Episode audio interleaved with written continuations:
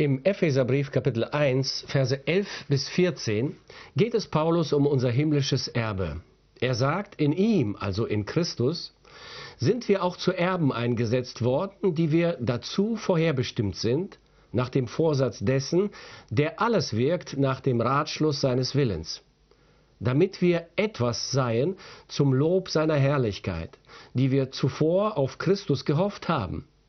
In ihm seid auch ihr, die ihr das Wort der Wahrheit gehört habt, nämlich das Evangelium von eurer Seligkeit, in ihm seid auch ihr, als ihr gläubig wurdet, versiegelt worden mit dem Heiligen Geist, der verheißen ist, welcher ist das Unterpfand unseres Erbes zu unserer Erlösung, dass wir sein Eigentum würden zum Lob seiner Herrlichkeit.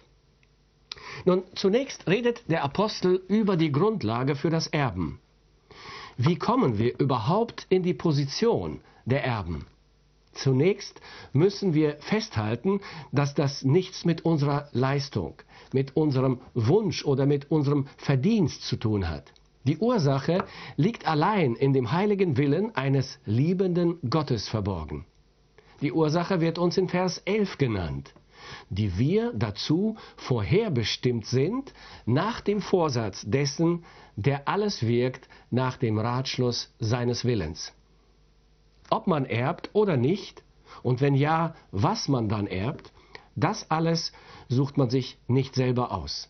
Das fällt einem zu. Das hängt in der Regel von Eltern und Großeltern ab.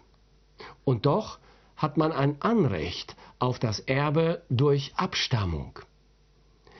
Doch auf das Erbe, um das es hier geht, hatte niemand von uns ein Anrecht. Denn wir alle stammten ja von Adam ab. Wir hatten uns von Gott abgewandt und waren Gottes Feinde. Und Feinde erben nichts. Doch Gott wollte, dass wir trotzdem seine Erben werden. Er hatte einen ewigen Plan. Und diesen Plan Gottes haben, diesem Plan Gottes haben wir es zu verdanken, dass wir Erben Gottes geworden sind. Von der Erschaffung, vor der Erschaffung der Welt hatte Gott sich festgelegt, dass er uns erwählt. Er kannte unsere Namen und er trug uns in sein Buch des Lebens ein. Er setzte seinen Plan in die Tat um und verwirklichte ihn durch seinen Sohn Jesus Christus. In ihm, in Jesus, hat er uns heilig und untadelig gemacht und als Söhne und Töchter adoptiert. Außerdem hat Gott uns seinem Plan entsprechend durch Christus zu seinen Erben gemacht. Söhne und Töchter sind erbberechtigt. Die Grundlage für das Erben ist allein in dem Willen Gottes zu suchen, der alles nach seinem Willen und immer in Übereinstimmung mit seinem Plan ausführt.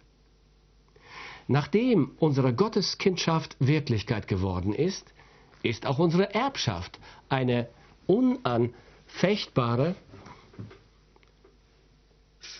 Realität geworden. Paulus sagt im Römerbrief, alle, die sich von Gottes Geist leiten lassen, sind seine Söhne und Töchter. Ja, der Geist selbst bezeugt es uns in unserem Innersten, dass wir Gottes Kinder sind. Wenn wir aber Kinder sind, so sind wir auch Erben. Erben Gottes und Miterben mit Christus. Lieber Freund, hast du dir schon einmal versucht vorzustellen, was es heißt, ein Erbe Gottes zu sein? Es ist schon eine gewaltige Sache, wenn man Erbe eines berühmten, reichen Menschen ist. In Deutschland wünschen sich viele Menschen, sie wären die Erben von Karl Albrecht.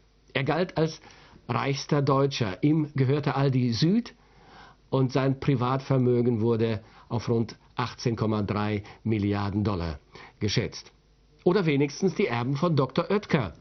Das Vermögen der Familie Oetker wird auf rund 6,5 Milliarden Euro geschätzt. Andere wären gerne die Erben des Facebook-Gründers Mark Zuckerberg. Er hat die große Internetfirma, die größte Internetfirma der Welt gegründet, die heute viele Milliarden Dollar wert ist. Doch was sind Aldi, Facebook und Co im Vergleich mit dem Schöpfer des Universums, dem Sonne, Mond und Sterne, die Erde und das Weltall, der Himmel und die Engel gehören und alles andere, was wir noch nicht wissen. Und dann müssen wir bedenken, das irdische Erbe gilt für maximal 70, 80 Jahre. Gottes Erbe ist ewig. Das Gewicht der Aussage, Gott hat uns zu seinen Erben gemacht, ist ungeheuer groß.